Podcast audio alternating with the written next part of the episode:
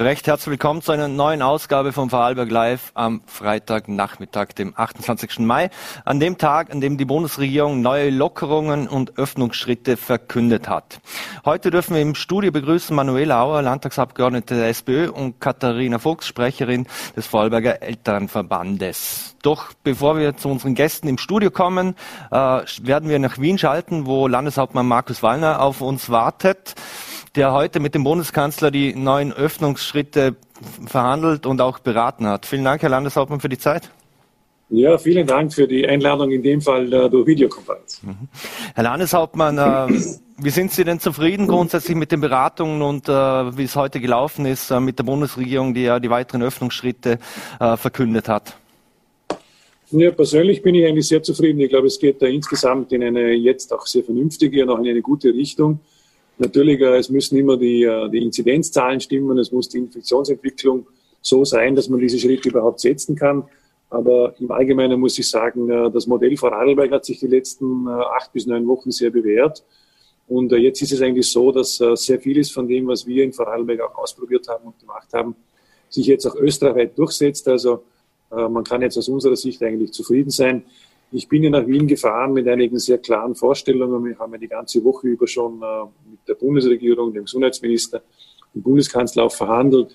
Äh, es war mir wichtig, dass wir das Vereinswesen einmal genauer betrachten und schauen, dass wir dort in einen Öffnungsschritt hineinkommen. Äh, es war mir wichtig, dass wir über die Maskenpflichten diskutieren, überlegen, wie es dort weitergehen kann. Aber natürlich auch, dass dieses Einreiseformular, das uns im Grenzverkehr im Bodenseeraum behindert, auch wegkommt und einige andere Dinge. Ähm, das ist sehr ausführlich beraten worden. Ich glaube, die Gesamtentwicklung lässt jetzt zu, dass äh, ein solcher Schritt gesetzt wird. Äh, die erste Öffnung wird am 10.06. kommen. Da wird jetzt die Detailverordnung erarbeitet. Und dann ist noch einmal ein zweiter Öffnungsschritt geplant ab 1.07., der natürlich auch eine neue Perspektive für den Sommer eröffnet.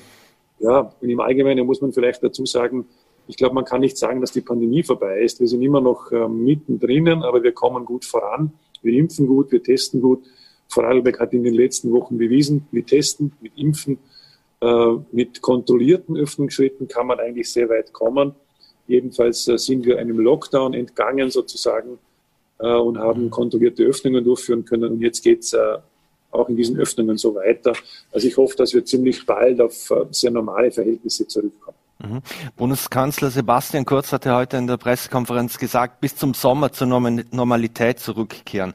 Was genau wird das heißen? Diese Normalität soll ja per 1. Juli im Prinzip in Kraft treten. Heißt das dann, wir werden nirgends mehr äh, Masken brauchen? Äh, 3G äh, ist auch obsolet oder, oder wie genau soll denn das dann ausschauen?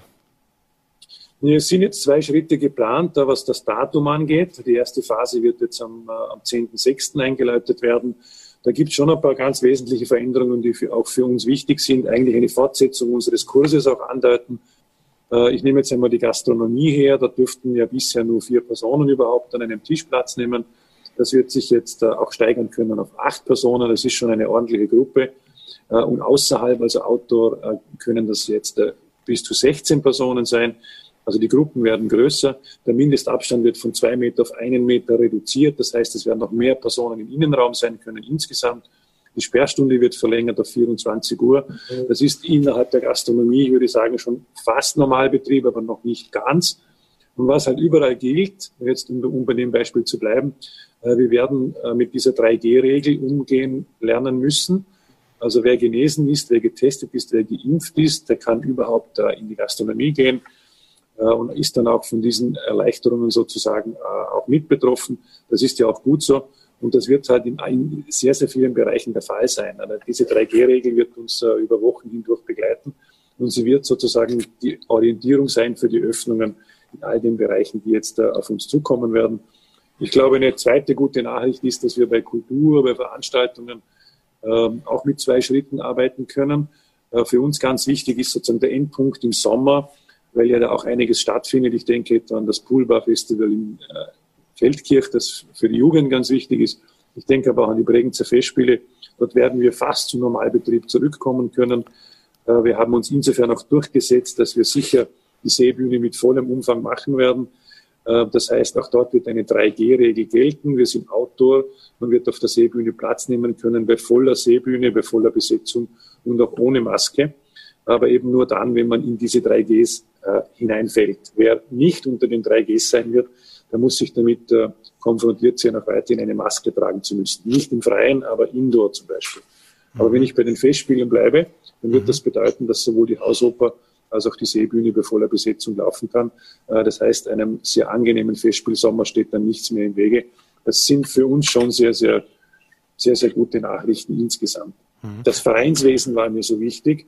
Die Musikanten haben mir die letzten Wochen öfters gesagt, äh, sie wollen einfach vernünftige Rahmenbedingungen für Proben. Äh, Im Moment ist es ja so, dass eine 20 Quadratmeter Regelung gilt. Das heißt, äh, man kann in einem normalen Musikprobelokal eigentlich keine Probe überhaupt durchführen. Man braucht eine riesen Zahl dazu. Das ist absolut unpraktisch. Die Infektionsentwicklung lässt es zu. Auch dort gilt die 3G-Regel. Äh, und wenn die eingehalten wird, dann ist dort die Maskenpflicht abgeschafft worden und auch die Quadratmeterregelung abgeschafft worden. Das heißt, jedes Musikprobelokal für jede Musikkapelle in jeder Gemeinde kann ab sofort dann oder ab 10.6. wieder benutzt werden. Ab 1.7. wird es dann noch einmal äh, aufgelockert werden. Das heißt, äh, in vielen Bereichen wird es jetzt äh, in Richtung Öffnungen gehen können. Wir hoffen natürlich alle, könnte dass das, Entschuldigung, dass ich unterbreche. Könnte das, äh, wenn jetzt äh, auch zum Beispiel die Nachtgastronomie wieder öffnet und Clubs dann wieder öffnen dürfen, könnte das auch grundsätzlich einen Schub geben bei den Impfungen, äh, dass sich auch Jüngere dann vermutlich eher impfen oder testen lassen, weil sie dann eben in die Lokale wollen? Ich glaube schon, da gibt es mehrere Dinge. Das eine ist, wenn wir von den Jüngeren reden, dann ist ja eine Entscheidung zu erwarten, die wir, glaube ich, heute sogar noch bekommen werden. Die ist gerade gekommen oder ist gerade gekommen, ja, dass der Impfstoff äh, für 12- bis 16-Jährige zugelassen wird. Das heißt für uns jetzt in Vorarlberg ab sofort, wir können diese Zielgruppe auch äh, impfen und ein Impfangebot machen. In Vorarlberg sind das ungefähr 16.800 Jugendliche in dieser Alterskategorie.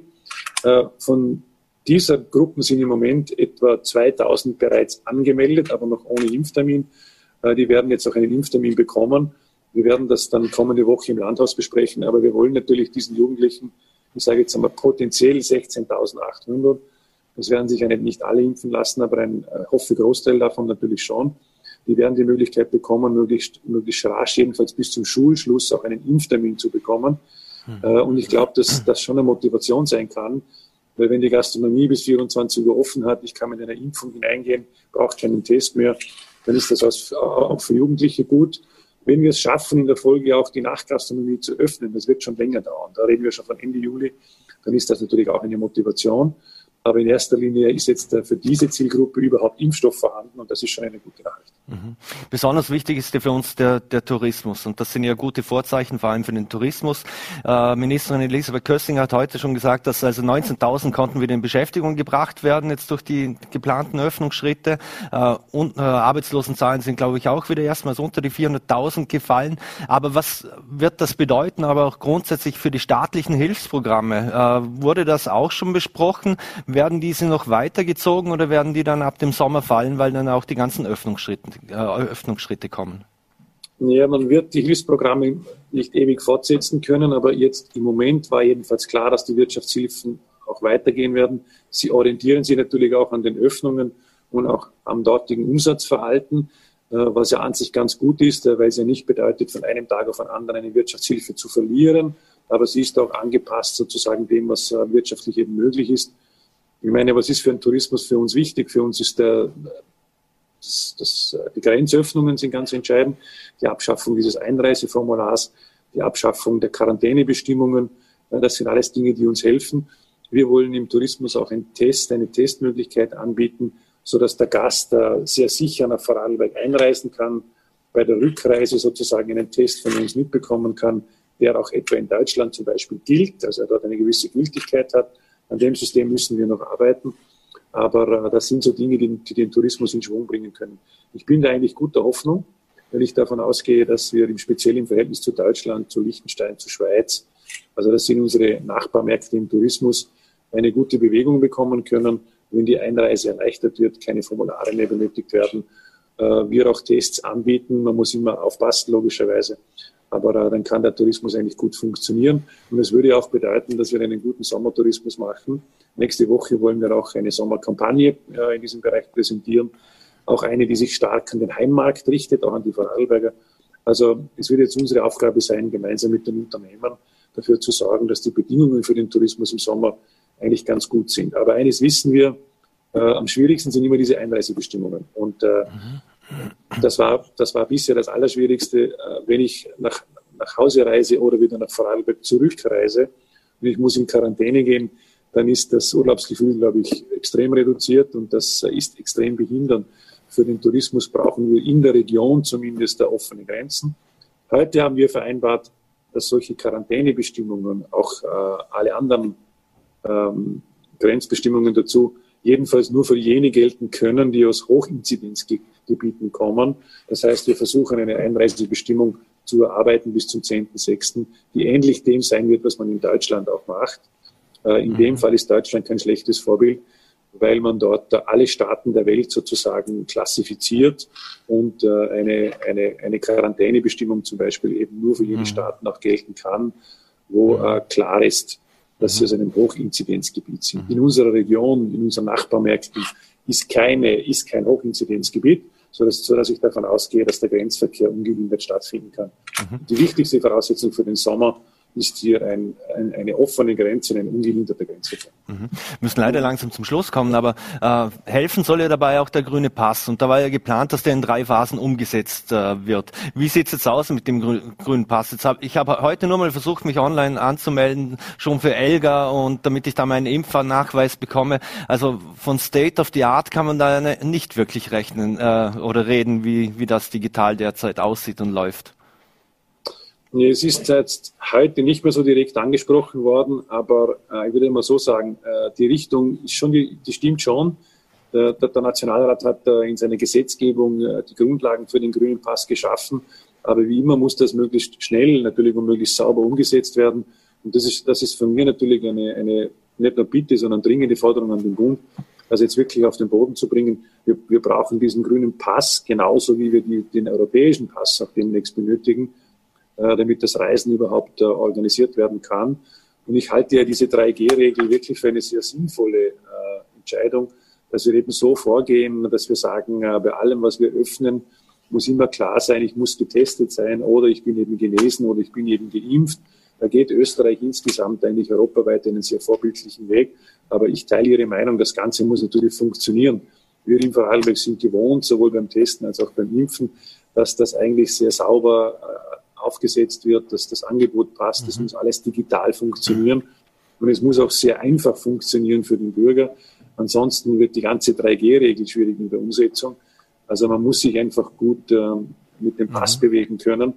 Ich habe es jetzt heute auch selber gemerkt, äh, wenn der grüne Pass noch nicht, noch nicht da ist und nicht funktioniert, dann muss man halt ständig irgendwie nachweisen, den Impfpass dabei haben. Dann ist die Frage, gilt das Foto zum Beispiel auch? Und äh, man wird ja auch gefragt dann beim Flughafen zum Beispiel, haben Sie einen, einen Impfpass dabei, dann hat man den österreichischen gelben Impfpass dabei, im Ausland ist wieder, wieder was anderes.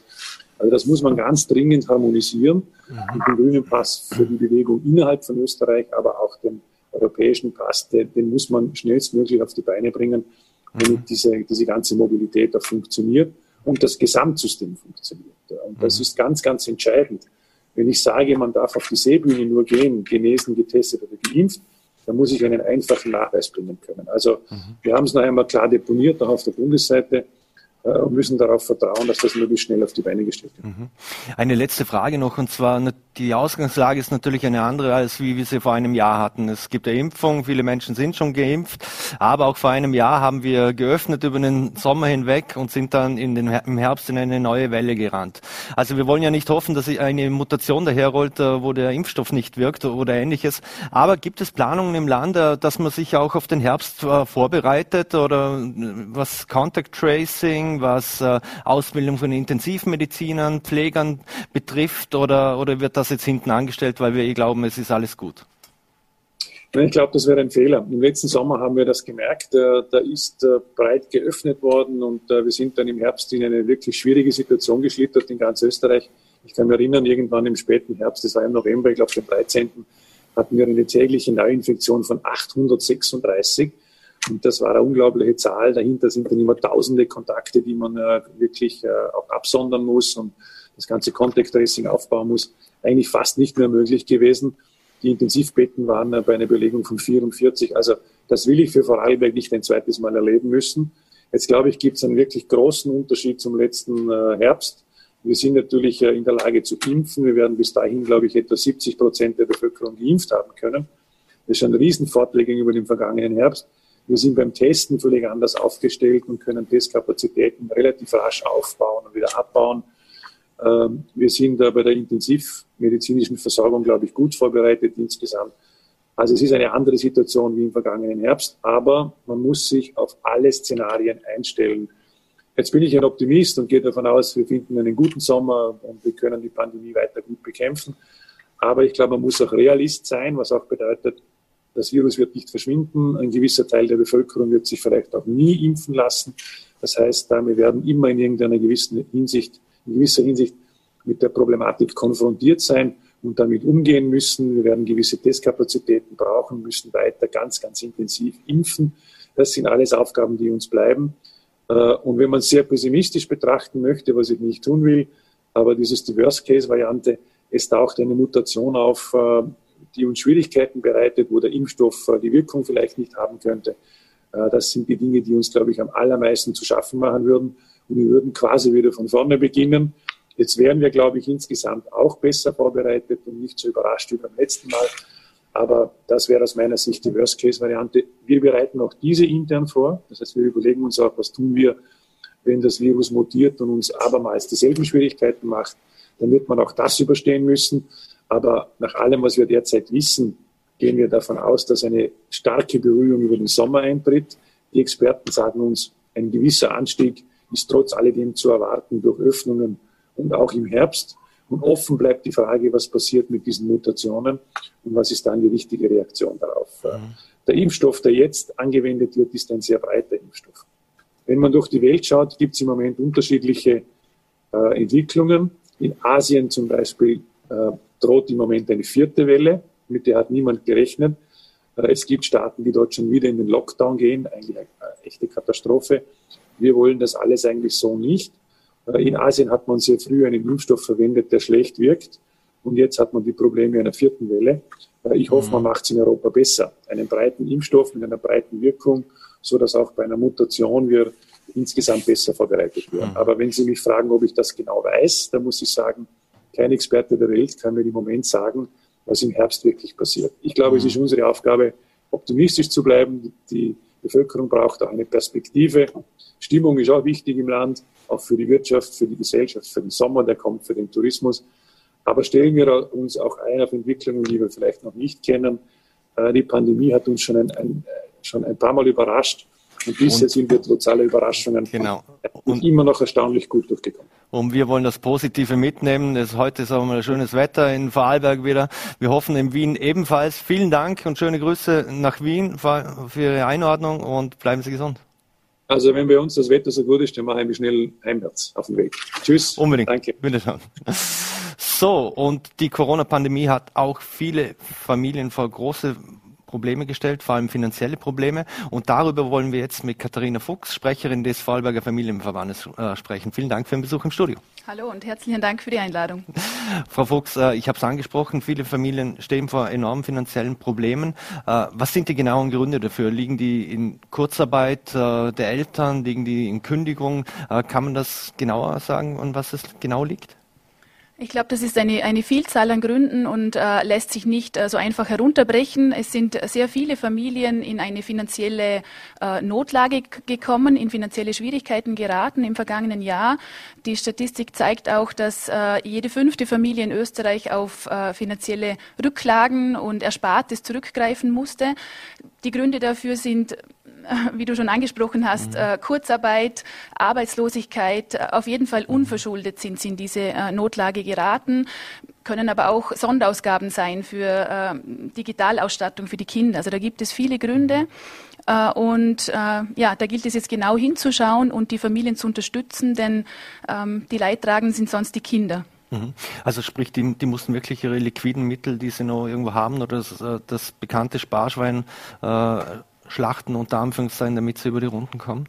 Genau, ja. Und äh, ja, auch ein Fünftel, also ja, ein Fünftel der Familien in Österreich gilt als armutsgefährdet. Mhm. Und äh, es gab ja viele Unterstützungen oder gibt es immer noch äh, viele kurzfristige Maßnahmen. Äh, die ziehen jetzt, die helfen auch, mhm. aber sind, wie gesagt, kurzfristige Überbrückungsmaßnahmen. Und äh, wir vom Vorarlberger Familienverband äh, sind der Meinung, dass, dass man auch langfristiger schauen muss. Mhm. Dass wir langfristig auch auf die Chancen der Kinder achten und, und dass mhm. diese nicht eingeschränkt werden. Mhm. Bei, bei diesen Familien, jetzt wissen wir im Vorarlberg ist es ja grundsätzlich so, dass wir eigentlich einen recht starken und soliden Mittelstand haben, äh, der auf soliden Beinen steht. Äh, sind die auch betroffen oder sind es wirklich äh, Familien, die so oder so jeden, jeden Monat schauen müssen, wie sie durchkommen? Weiß man das?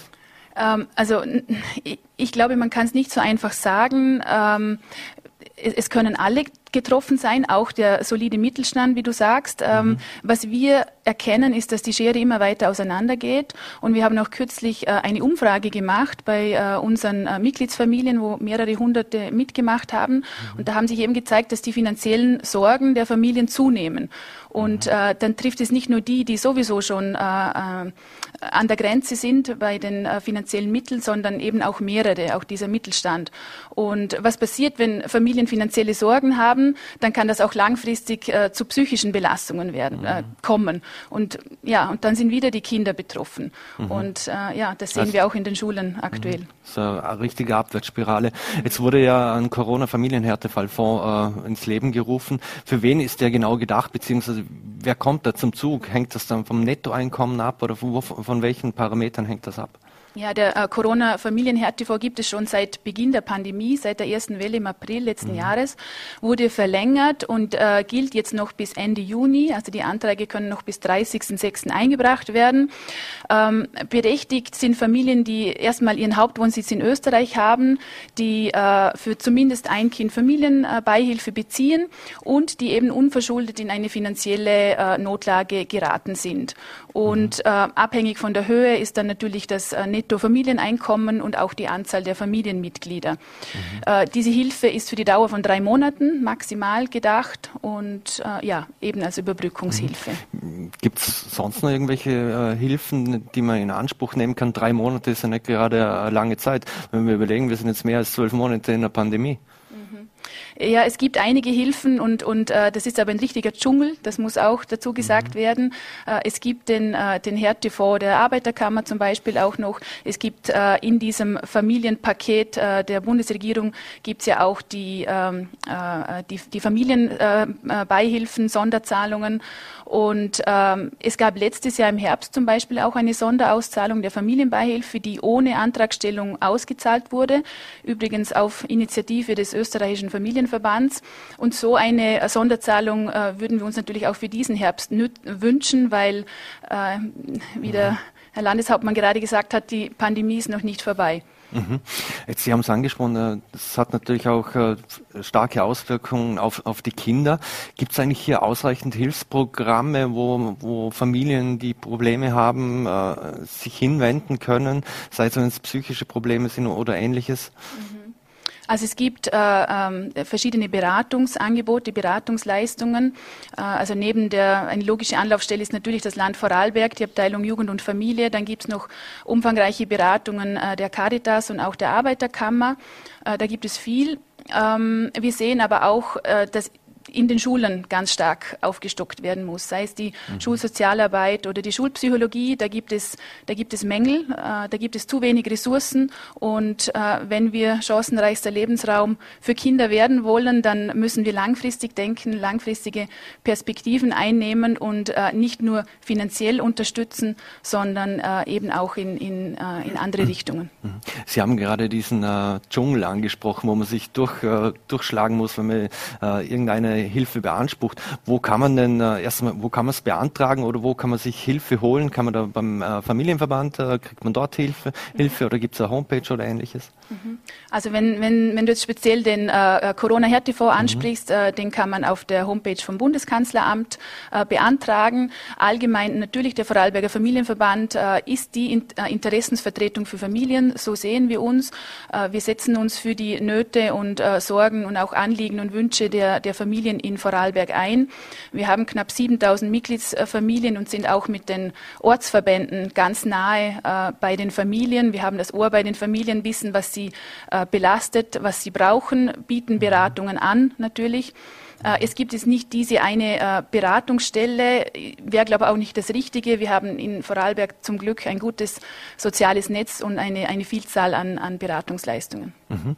Kommt die Hilfe eigentlich schnell an oder ist da ein verwaltungstechnisches Monster im Hintergrund aktiv, wo, es ewig braucht, bis wenn ich das, äh, wenn ich es beantrage, dass ich das Geld erst, ich weiß nicht wann bekomme und nicht gleich jetzt oder relativ schnell, wenn ich es brauche? Also Konkret gehört hätten wir jetzt nichts von den Familien, dass, da, dass es da massive Verzögerungen gibt, ähm, ist mir jetzt nichts bekannt. Mhm. Abschließend noch, äh, Kinder dürfen ja wieder vollumfänglich in die Schulen. Ähm, wirkt sich das auch sehr entlastend dafür aus, weil Sie haben das ja auch sehr gefordert, dass eigentlich auch äh, alle die Schulen immer offen sind. Genau, das haben wir gefordert, weil wenn man jetzt äh, rückblickend schaut, äh, wer waren die Systemerhalter in der Pandemie, das waren vor allem die Familien. Und ohne die Tragfähigkeit unserer Familien äh, wäre wahrscheinlich das ganze System zusammengebrochen. Ähm, was passiert ist, Familien haben die Hauptlast übernommen, auch in der, nicht nur in der Betreuungsleistung, sondern auch in der, in der Bildung. Durch Homeschooling ist äh, die, die Bildung unserer Kinder und Jugendlichen an die äh, Eltern quasi übertragen worden. Mhm. Wenn wir uns andere Länder anschauen, zum Beispiel Finnland, da hat man statt Homeschooling auf Fernunterricht gesetzt. Die mhm. Verantwortung für die, für die ähm, für den Lehrstoff ist aber bei den, bei den Lehrern geblieben und nicht bei den Eltern. Und äh, ja, ich bin froh oder wir sind froh, dass die Schulen wieder offen haben. Wir sehen das auch, dass es ganz wichtig ist für die, für die Kinder und Jugendlichen. Mhm. Ähm, dass sie wieder den Sozialkontakt mhm. haben. Aber Fernunterricht ist ja auch nicht so einfach, wenn man mit Lehrern hier im Land spricht, die äh, die Fernunterricht, also Distance Learning abhalten müssen. Äh, die werden ja auch vor ziemliche Probleme gestellt, weil sie wissen nicht, zwei, der Schüler steht zwei Minuten vorher auf, ist kaum wach am Morgen und dann sollte er schon den, den Unterricht beginnen, muss alles doppelt machen. Das ist schon schwierig. Äh ja, allerdings Hut ab, nicht nur für die Familien, sondern auch für die Lehrer. Das muss man ganz klar sagen. Die haben Großartiges geleistet. Alle haben Großartiges geleistet. Und äh, ja, ich denke, wir müssen gemeinsam daran arbeiten, da, dass äh, äh, dass wir alle Chancen, die unsere Kinder und Jugendlichen verdient haben, äh, ihnen auch bieten können. Äh, mhm. In finanzieller Hinsicht, aber auch in anderer Hinsicht. Mhm. Eine letzte Frage noch. Sie haben eben für die Aufrechterhaltung der, der, des normalen Schulbetriebs äh, plädiert, unabhängig vom Infektionsgeschehen. Äh, jetzt weiß man, Kinder übertragen es natürlich. Es kann Cluster geben, auch, auch bei, bei Kindern. Äh, eine Forderung, die Sie nach wie vor, hinter der Sie stehen? Ja, da stehe ich vollumfänglich dahinter, weil äh, wo ist, wo ist die, äh, das Risiko größer? Oder, oder ja, was ist schlimmer? Und äh, wir sind der Meinung, ähm, es ist schlimmer, wenn die Kinder äh, keine Sozialkontakte haben, zu Hause bleiben müssen, äh, als, als dass ähm, äh, Infektionen bei den Kindern und Jugendlichen auftreten. Weil das letzte Jahr hat gezeigt, dass Kinder und Jugendliche nicht die Hauptinfektionsträger sind und dass die Verläufe Aber sie bringen es ja in die Familien. Und in Lustenau wusste man ja, dass zwischen 0 und 5 extrem viele waren. Auch zwischen 5 und 18, ja, überproportional viele. Mhm, aber die Infektion Prävention, äh, hat sich auch gezeigt, findet nicht in den Schulen statt, sondern im privaten Umfeld. Also ist die mhm. Schule wahrscheinlich äh, einer der sichersten Orte, vor allem wenn wir die Maßnahmen, die es gibt, alle berücksichtigen. Auch. Und die Schulen haben wieder offen, viele Eltern sind froh. Äh, ich bedanke mich recht herzlich für den Besuch bei Vorarlberg Live und im Studio. Ich wünsche ein schönes Wochenende und vor allem bleiben Sie gesund. Sehr gerne, ebenfalls. Vielen Dank. So, meine Damen und Herren, und wir machen hier einen fliegenden Wechsel ganz Corona-konform natürlich im Studio. Und ich darf jetzt schon hier begrüßen Manuela Auer. Vielen Dank für den Besuch. Herzlichen Dank für die Einladung. Frau Auer, äh, wenn Sie es hören, äh, die Schulen sind wieder offen. Äh, hätten, haben Sie das auch immer unterstützt, dass man die Schulen unbedingt offen halten muss oder sollte? Ja, das war ein wichtiges Anliegen für uns, auch natürlich mit den Begleitmaßnahmen, mit den notwendigen.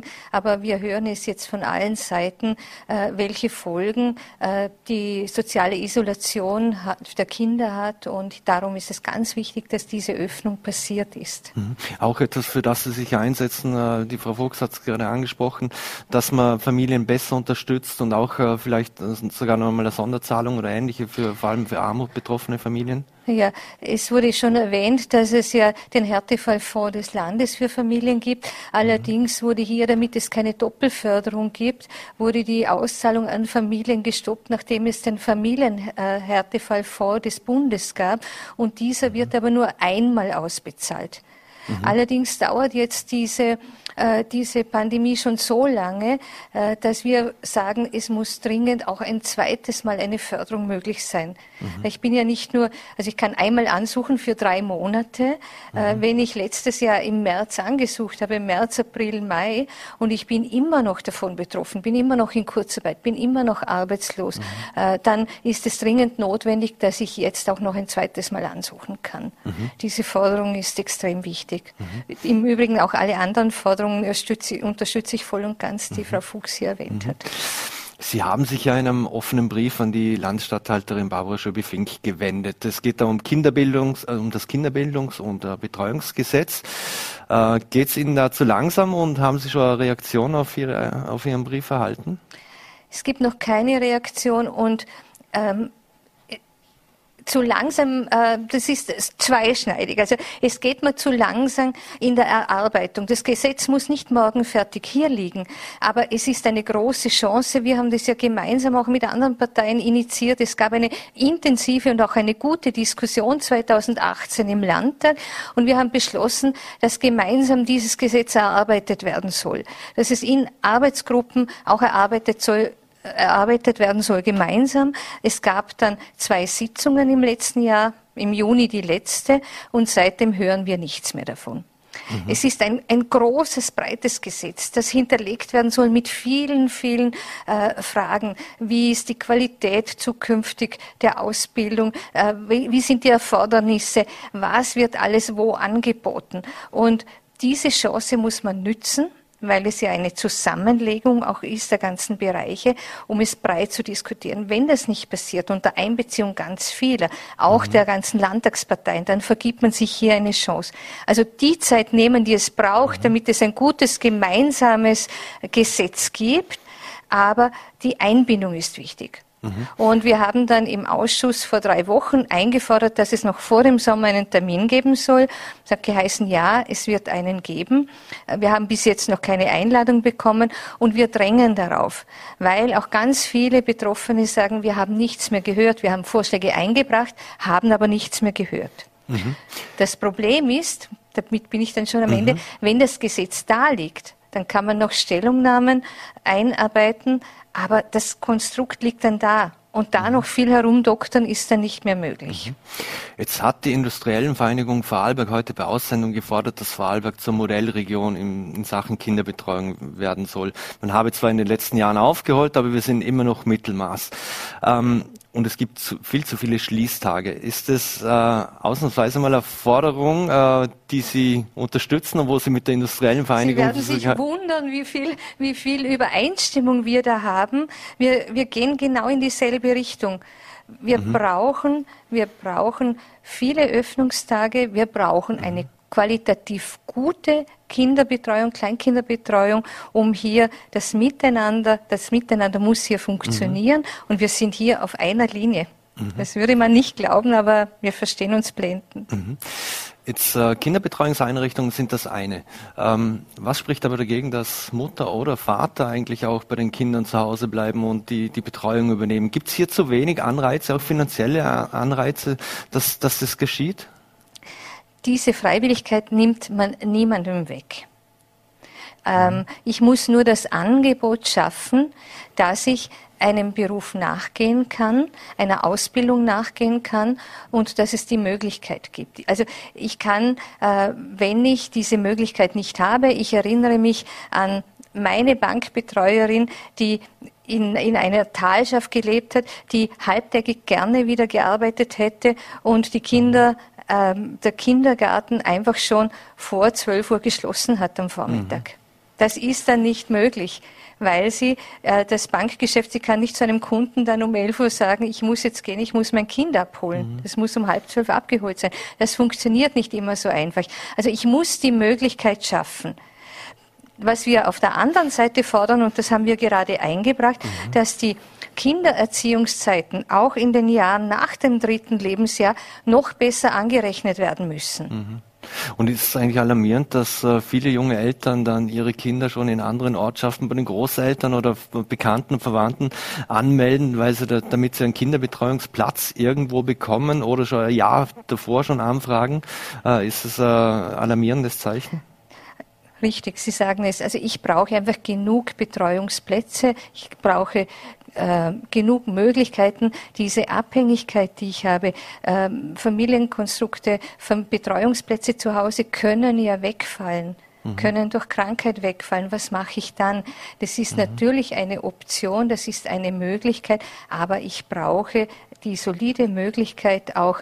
Und ich sehe es ja, wenn Sie die Industriellen Vereinigung vorher erwähnt haben, wie gerne äh, Mitarbeiter äh, Firmenkindergartenplätze in Anspruch nehmen diese Möglichkeiten mhm. zum Beispiel. Muss man auch vielleicht äh, von, von der Bundesseite oder von Landesseite mit Subventionen und Anreizen arbeiten, damit es mehr Unternehmen gibt, äh, die, es gibt ja Unternehmen im Land, die einen eigenen Kindergarten und Kinderbetreuungseinrichtungen haben. Jede Unterstützung ist hier hilfreich, aber was wir dringend brauchen, sind genug Plätze.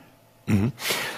Lassen Sie uns das Thema wechseln. Sie haben unlängst vor einem Pflegekollaps gewarnt. Äh, woran machen Sie das fest? Das Land hat in den vergangenen Jahren auch eigentlich einige Initiativen gestartet.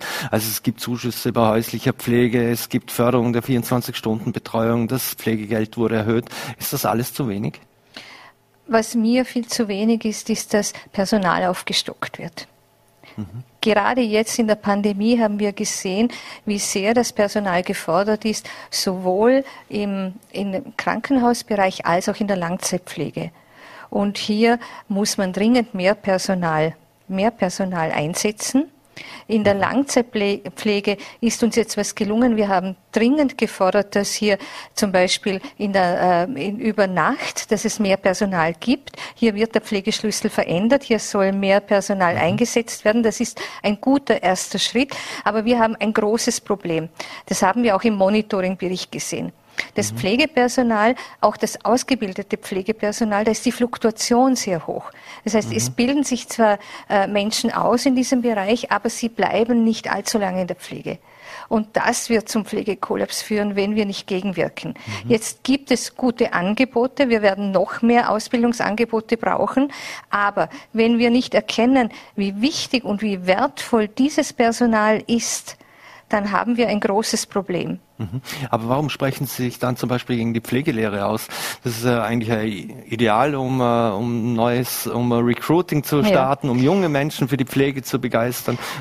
All die Schulen, die wir haben, sind ein duales System, weil sie Theorie und Praxis haben.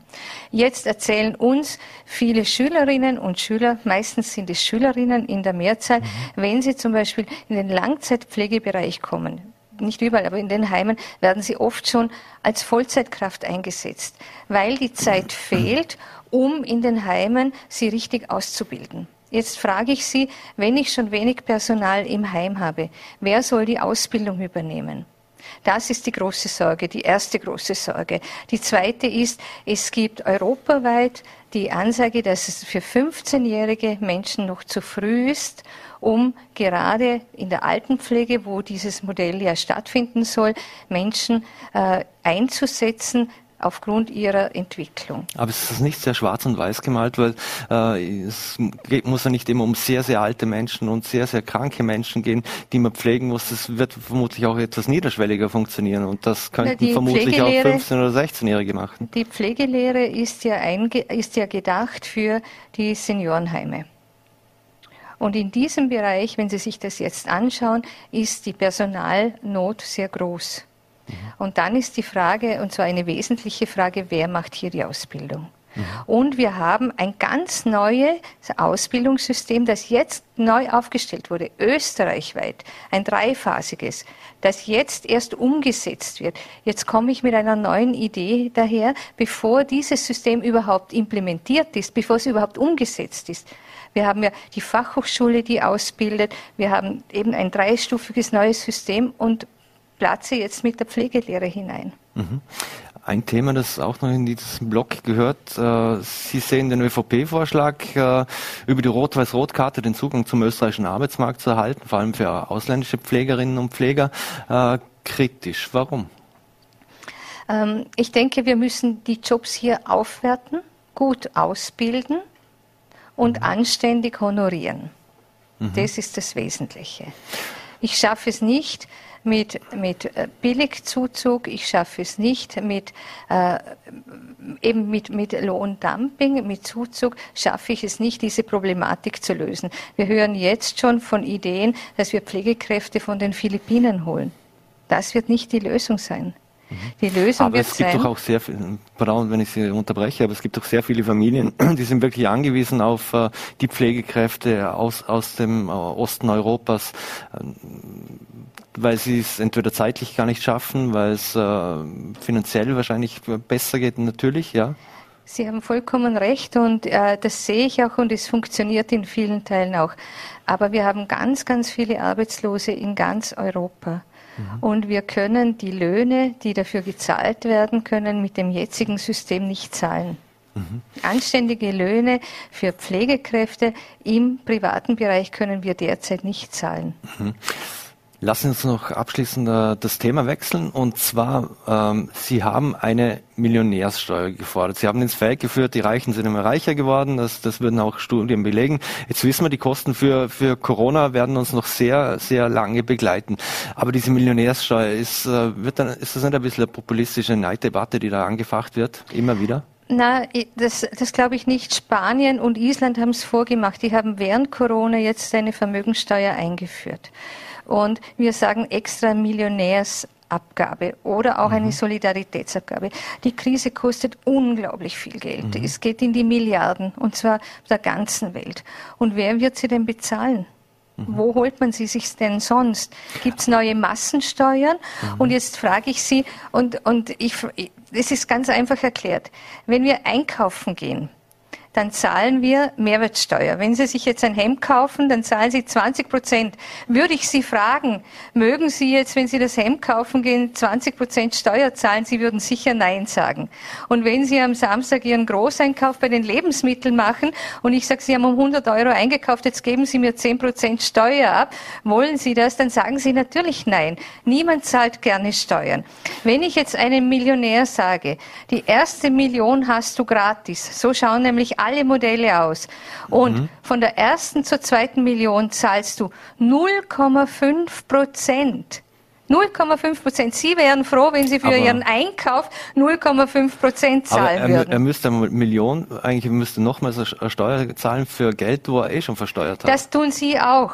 Wenn Sie einkaufen, haben Sie Ihr Geld schon versteuert. Das ist nämlich das Geld, das Sie verdient haben. Mhm. Und Sie haben sicher rund 40 Prozent Steuer schon bezahlt mit Ihrem Einkommen. Mhm. Zwischen 40 und 47 Prozent zahlt der Durchschnittsbürger, mhm. wenn er ein mittleres Einkommen hat, an Steuer. Mhm. Also Geld ist grundsätzlich oft mehrfach versteuert schon. Würde das äh, angerechnet werden nur auf liquide Mittel, wenn ihr über Millionen liquiden Mitteln hätte? Oder wird da zum Beispiel dann auch mein Immobilienvermögen oder was auch immer mit Also ich sage Ihnen etwas, bei all diesen, bei all diesen Steuern fallen, und das ist die große Entwarnung für die Vorarlberger und die österreichische Bevölkerung. Vor allem auf Klein- und Mittelbetriebe? 95 Prozent aller fallen weg. 95 Prozent aller Einwohnerinnen und Einwohner fallen weg. Dann gibt es Ausnahmen, Kredite werden abgezogen. Wenn es Investitionen in Betriebe gibt, wird das berücksichtigt. Mhm. Es geht uns nicht darum, Betriebe zu treffen, die investieren, die in Mitarbeiter, in Standorte mhm. investieren. Das alles wird berücksichtigt. Aber mhm. wir reden von großen von großen Vermögen, für die nichts bezahlt wird, das, mit dem irgendwo gearbeitet wird.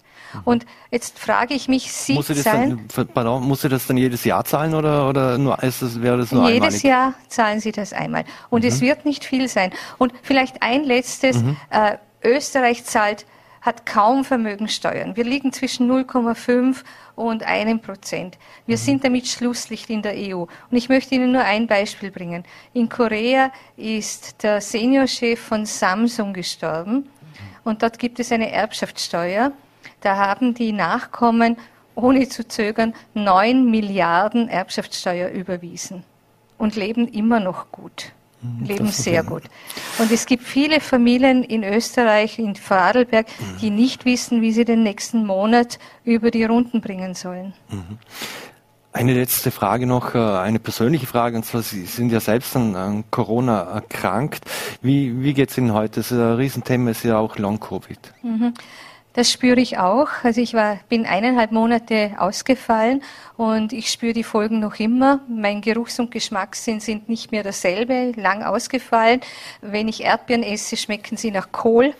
Und äh, mhm. ich habe auch das Müdigkeitssyndrom, bekomme schlecht Luft, auch wenn ich in der Geraden gehe. Also ich spüre diese, diese Nachwirkungen, bin oft müde, äh, komme mir manchmal vor wie eine Alzheimer-Patientin, weil mhm. ich mit Zettelwirtschaft arbeiten muss, damit ich die Sachen nicht vergesse. Also es hat sich auch so neurologisch ausgewirkt. Mhm. Ich trainiere und es wird besser. Und jetzt bin ich aber kein schwerer Fall.